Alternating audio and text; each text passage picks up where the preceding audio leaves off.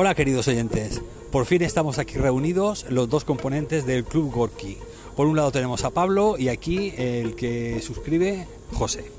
Bueno, hoy eh, vamos a tratar eh, una de nuestras lecturas conjuntas que es Abismo de Peter Besley, el autor también de la conocida novela de Tiburón llevada a, la adaptación cinematográfica. Y para hacer un pequeño resumen, eh, encontramos en este libro una joven pareja que busca aventuras en el fondo del mar. El submarinismo es el medio, el archipiélago de las Bermudas el lugar. David y Gail, los dos prometidos, eh, comienzan a adentrarse en un juego que de pronto se convierte en un recorrido de peligros a esquivar. Tris, un viejo marino que se conoce el fondo de aquel mar como si lo hubiera diseñado él, cree que entre los restos de un naufragio no puede encontrarse nada valioso. Sin embargo, hay algo, David y Gail tropiezan con una banda de delincuentes organizados por Cloche, miembros de un clan que cree en el vudú y que están dispuestos a recuperar los hallazgos del joven matrimonio, sea como sea. Drogas, oro y explosivos se interponen en la aventura de la pareja. Por mi parte, la valoración de esta novela, que se trata de una novela de aventuras, del género de aventuras más que de, terror, eh, que consta de 285 páginas eh, y escrito, editado por primera vez en 1976, del mismo autor de Tiburón. En este caso no se trata de una novela de terror, sino de aventuras submarinas, de ágil lectura y constante acción, en un entorno fantástico rodeados de islas como son las Bermudas. Tras leer Tiburón, reseñada anteriormente, eh, en, mi blog, quería volver a Besley como nueva lectura veraniega y si bien no llega a la altura del, anterior éxito, continuar con estas refrescantes aventuras submarinas me ha parecido una experiencia muy gratificante, aconsejada para los amantes del mar y la búsqueda de tesoros en naufragios perdidos. Mi puntuación en Red fue de 3 de 5. Y bueno, eh, como lectura eh, como lectura conjunta junto a Pablo, creímos que era una buena decisión elegir este tipo de lectura pues por la época veraniega en la que nos encontramos y, por eso, eh, y porque bueno, porque aparte eh, solemos tener una afición también compartida, aparte de la lectura, que suelen ser pues todo lo que tenga referencia con el mar, los barcos, etcétera. Creemos que bueno, hay, hay tres formas de, de mirar hacia la libertad. Uno sería hacia las montañas, otra hacia los libros y otra hacia el mar y en este caso compartimos dos de, esas, tres, de esas tres aficiones. Porque la de la montaña, que sí que la comparte el, Pablo, por mi parte creo que mm, tiene demasiadas cuestas. Bueno, y para empezar vamos a presentar ya por fin a nuestro amigo Pablo. Bueno, Pablo, eh, preséntate antes de nada y coméntanos así un poco por encima, pues, ¿qué te pareció esta lectura? Hola lectores, ¿qué tal? Yo soy Pablo, eh, miembro del Club Gorky, de los dos que hay. Y nada, bueno, a mí me ha gustado bastante esta lectura, sobre todo porque, como tú dices, eh, pues es una lectura bastante entretenida, de aventuras, mm, bastante fácil de leer. Y bueno, yo me busqué mi rinconcito que fue en Almería, enfrente del mar, y ahí se lee bastante mejor esta, esta novela. Y bueno, yo también le he dado, yo le he dado un 3,5, porque para mí me ha entretenido mucho, me ha gustado bastante, me ha sido muy fácil de leer y bueno, pues al final si uno disfruta de la lectura, da igual que, sea sencilla, complicada, con datos eh, muy específicos, da igual, lo importante es que disfrutes tú con tu lectura y bueno, pues a mí me ha gustado bastante. Bueno, el libro narra cómo una pareja de aficionados al buceo decide buscar los restos de un carguero hundido durante la guerra en el cual encuentran una pequeña ampolla cuyo contenido se encuentra intacto. Luego de realizar averiguaciones eh, al respecto, vuelven al lugar. Esta vez encontrándose eh, con una pieza de oro que parecía indicar que fueron dos los barcos que allí naufragaron, en épocas distintas y con contenidos diferentes. Luego de entablar relaciones con un buceador experto, Tris, el buceador local se enteran de que una organización de contrabando los persigue y, creen eh, y quieren el contenido del, naufragio, más específicamente las ampollas, ya que estas contienen morfina. Abismo se mantuvo durante 20 semanas en la lista de bestseller del New York Times. Recibió eh, respuestas variadas de la crítica. Obtuvo elogios en su narrativa, pero el trabajo de investigación sobre los lugares, la geografía y la cultura local fueron ampliamente discutidas. Abismo es una película estadounidense eh, adaptada al año siguiente de su edición primera, en 1977, dirigida por Peter Yates y protagonizada por Robert Shaw, Jacqueline Bisset, eh, Nick, eh, Nick Nolte y Luis Gossett Jr. en los papeles principales. Bueno, de esta película la verdad es que no os podemos comentar mucho, sobre todo porque, bueno, después de, del el gran estreno y el gran éxito que supuso Tiburón, más que nada por la dirección que sabéis que estaba a cargo de, del gran Steven Spielberg, pues lógicamente las comparaciones pues mm, no, no se podían realizar, vamos. Eh, fue precisamente de ese empuje del éxito que tuvo Tiburón que intentaron adaptar también esta segunda obra, Abismo, al cine, pero ya os digo que, que no con los resultados de taquilla que tuvo la primera. Yo ayer, por cierto, me puse el tráiler para ver si tenía algo que ver con el libro, con o si me interesaba ver la película, pero creo que va a ser que no, porque con el tráiler tuve bastante. No es mm, para nada el nivel que tiene Tiburón, por supuesto. Y así que bueno, si la veis, no digáis que yo la he recomendado, porque, porque no, no tenía muy buena pinta. Pero bueno, con el libro disfruto bastante y con eso me quedo. Aparte de, este segundo libro, eh, Peter Besley continuó intentándolo con otra con otra obra que se llamaba La Bestia, en el que creo que es un pulpo gigante el que el, protagonista. Y, bueno, ese sí que intentaba ser un poco, un poco la estela de tiburón, porque ahí sí que tenemos una criatura marítima que intenta eh, pues atacar a los a los a los eh, marineros, etcétera, y ahí sí que lo intentó también. Y creo que también existe una, una adaptación cinematográfica de La Bestia. Lo que ocurre es que esa sí que creo que en concreto no se llegó a estrenar en, en España, ni a traducir, ni a, doblar al, al castellano.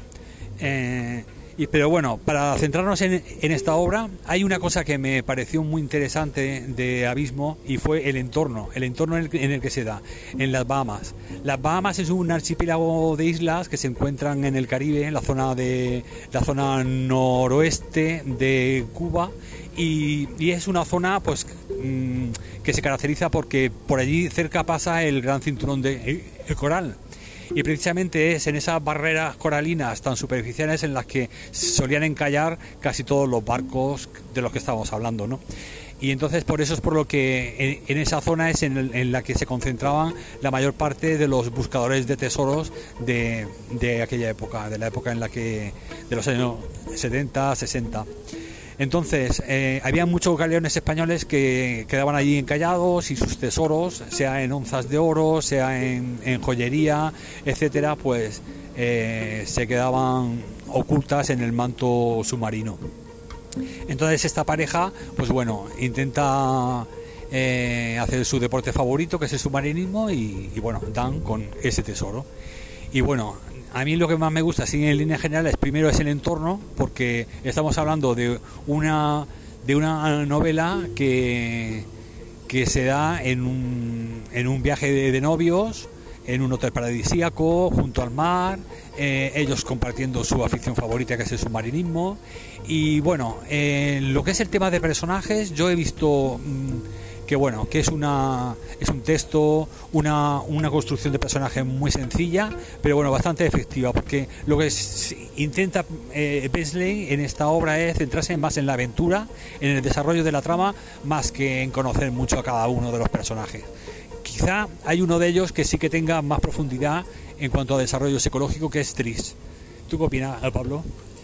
Yo estoy, estoy totalmente de acuerdo contigo. Creo que lo esencial de este libro es eh, la atmósfera en la, que, en la que se basa. Por eso digo que lo he disfrutado bastante más estando en Almería, claro, frente al mar y tal. Yo se lo recomiendo que cojáis el libro, sentéis frente al mar. Bueno, ahora que viene el invierno está complicado, pero aunque sea ponéis los pies en remojo en un barreño y con eso yo creo que ya vale. Eh, y luego los personajes también me han gustado mucho, me han caído todos bastante bien. Como tú dices, se desarrolla más el, el personaje principal, pero Pero bueno, también tiene ahí con algún otro personaje que también cuentan un poco su historia y por qué es de esa forma, por qué actúa en ese sentido. Y me gusta bastante, me gusta bastante que ese trasfondo que tienen algunos personajes y que, bueno, que puede que sea el desenlace, que termine siendo el desenlace así por eso, yo creo. Y, luego, si te fijas, Pablo, hay una cosa muy chula que es eh, donde vive el Tris.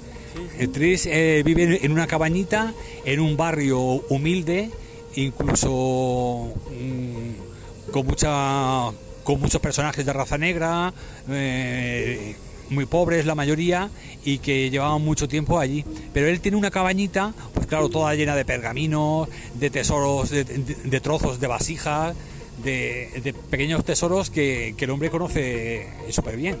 Claro, eh, si te gusta como a nosotros el mar, yo creo que es un libro muy recomendado porque te imaginas tú descubriendo tesoros y buscando y en, lugar, en un lugar como La Palma, pues, pues mola, mola leer un libro así. Y luego la verdad que otra cosa que me ha sorprendido de, este libro es que eh, quizá para la gente que no entienda de submarinismo ni de este deporte, pues a lo mejor eh, puede aprender, porque la verdad es que los que lo conocemos un poquillo, la verdad es que todo lo que tenía que ver con todo lo que necesitaban, eh, cómo respiran bajo el agua, qué técnicas utilizaban, etcétera. Estamos hablando de los años 70, de mediados de los 70, la verdad es que es súper instructivo y es muy real, o sea, es muy verídico. Vamos. Sí, luego que, este autor describe muy bien eh, las profundidades, ataque de los tiburones. A mí me gusta mucho cómo lo describe porque te hace verlo muy claro con pocas palabras. Y eso a mí me, gusta bastante, no enrevesa, no, no describe una cosa minúscula con eh, 10.000 palabras, no, no, va directo al grano y te queda clarísimo eh, lo que está ocurriendo.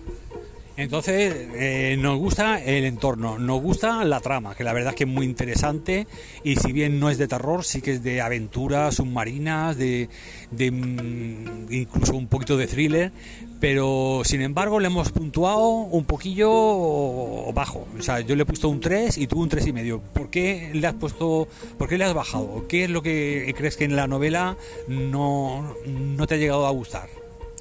Para mí lo principal ha sido el final.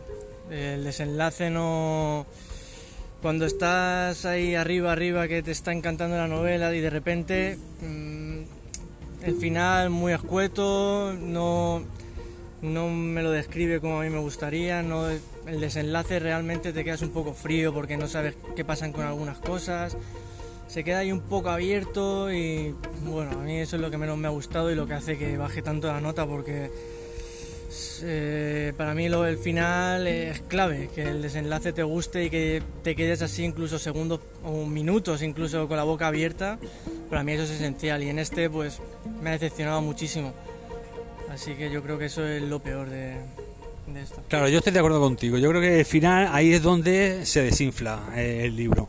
Porque nos ha mantenido todo el tiempo mm, a un nivel de acción bastante interesante y de repente, esperando un giro final interesante, etcétera, etcétera, ya incluso antes de llegar al final ya hay un detalle que es el escondrijo en el que se guardan XX, eh, que mm, se sale un poco, o sea, no es lógico, no es muy razonable, pero encima ya al final del todo mm, ves que es es algo muy precipitado, por un lado, demasiado precipitado, todo se soluciona demasiado rápido y luego, pues la verdad es que muy poco creíble, porque eso, ha estado construyendo una acción eh, en la que los, los dos protagonistas, la pareja, el matrimonio protagonista, estaban ahí pasándolo un poco mal y eso durante toda la novela y de golpe porrazo por una serie de circunstancias todo se soluciona, todo se hace rápido, todo ocurre en un plis y ahí pues la verdad es que hubiesen faltado. Yo normalmente suelo eh, encontrar este fallo en al contrario las novelas eh, suelen, eh, suelen pecar más de exceso de páginas que de defecto. Pues en este caso algunas paginitas más. Para un final mejor con un buen giro hubiese sido ya clavado.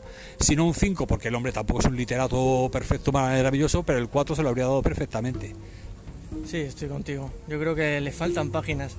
A veces mm, sobran y en este caso a mí me han faltado han faltado páginas sobre todo al final. Creo que llevaba una continuación muy buena, o sea, como digo, describiendo eh, escuetamente las cosas importantes, eh, la vida de los personajes sin demasiado, sin prolongarla demasiado, que ya te aburre, ¿no? En este caso yo creo que eh, lo estaba haciendo muy bien hasta el final, que es cuando debería de haberlo desarrollado un poquito mejor y creo que tenía prisa el hombre por terminar el libro y, y bueno, pues se ha quedado en el tres y medio.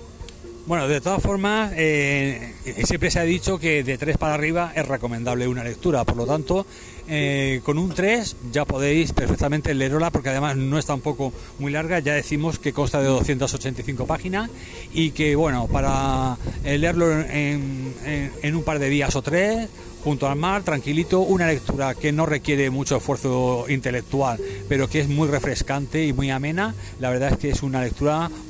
Mm, muy recomendada.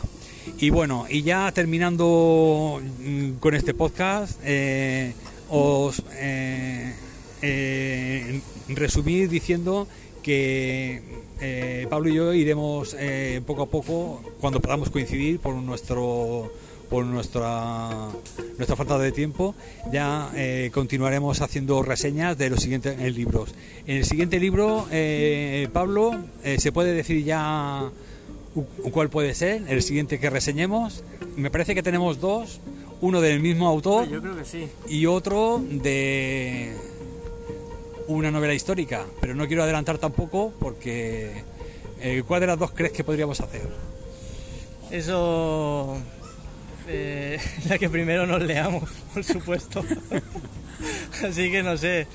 Yo llevo los dos parejos, o sea que de momento no se sabe cuál puede ser. ¿Tú qué te has leído ya? Bueno, yo me los he leído ya todo, pero pero sabes que soy paciente, yo te esperaré y porque sabes que yo sin tus opiniones no no no puede ser, aquí falta algo, se queda coja. Yo soy el, ancla de este de este club, pero bueno. Entonces, si tú eres el ancla, yo soy la vela, ¿no? Un poco remendada, pero bueno, pues muchas gracias a todos los oyentes por, escuchar este primer podcast eh, conjunto de Pablo y mío del Club Gorky. Espero que os haya gustado y bueno, y, ya eh, yo seguiré reseñando mis, mis lecturas individuales y en cuanto Pablo mm, me... No, pero puedes decir el título de los dos libros, ¿qué son? Bueno, pues los dos libros, eh, tenemos uno que es el de Tiburón, del mismo autor de... del mismo autor de... de Abismo. Y luego tenemos eh, de Valerio eh, Manfredi, tenemos el de, el de Máximo, Valerio, eh, el de Alejandro, Alejandro Magno, la trilogía de Alejandro. Bueno, tenemos el primero de momento y, y bueno, ese... Mm, yo ya me lo he leído, pero Pablo le ha quedado un poquito. me esperaré y quizá sea ese el que el que elijamos, porque así ya podríamos descansar un poco de Peter Besley y cambiar de género. ¿Y qué piensa Pablo? Estoy de acuerdo. Yo creo que ya Peter Besley un poco más para adelante, sobre todo Tiburón, que ya eh, hay mucha gente que no lo conoce, pero yo creo que los lectores así hay bastantes ya vídeos por YouTube o por de podcast, ya está bastante comentado entonces yo creo que podemos cambiar el género y ya que empieza el invierno algo más histórico, más, bueno, pues diferente. Yo creo que puede ser claro. el de máximo. Vale, estupendo Pablo. Bueno, pues nada, pues me despido de vosotros. Eh, hasta la semana que viene, nuevo podcast. Gracias por vuestra paciencia y por escuchar nuestro podcast. Un abrazo, lectores. Un saludo, lectores. Hasta la próxima.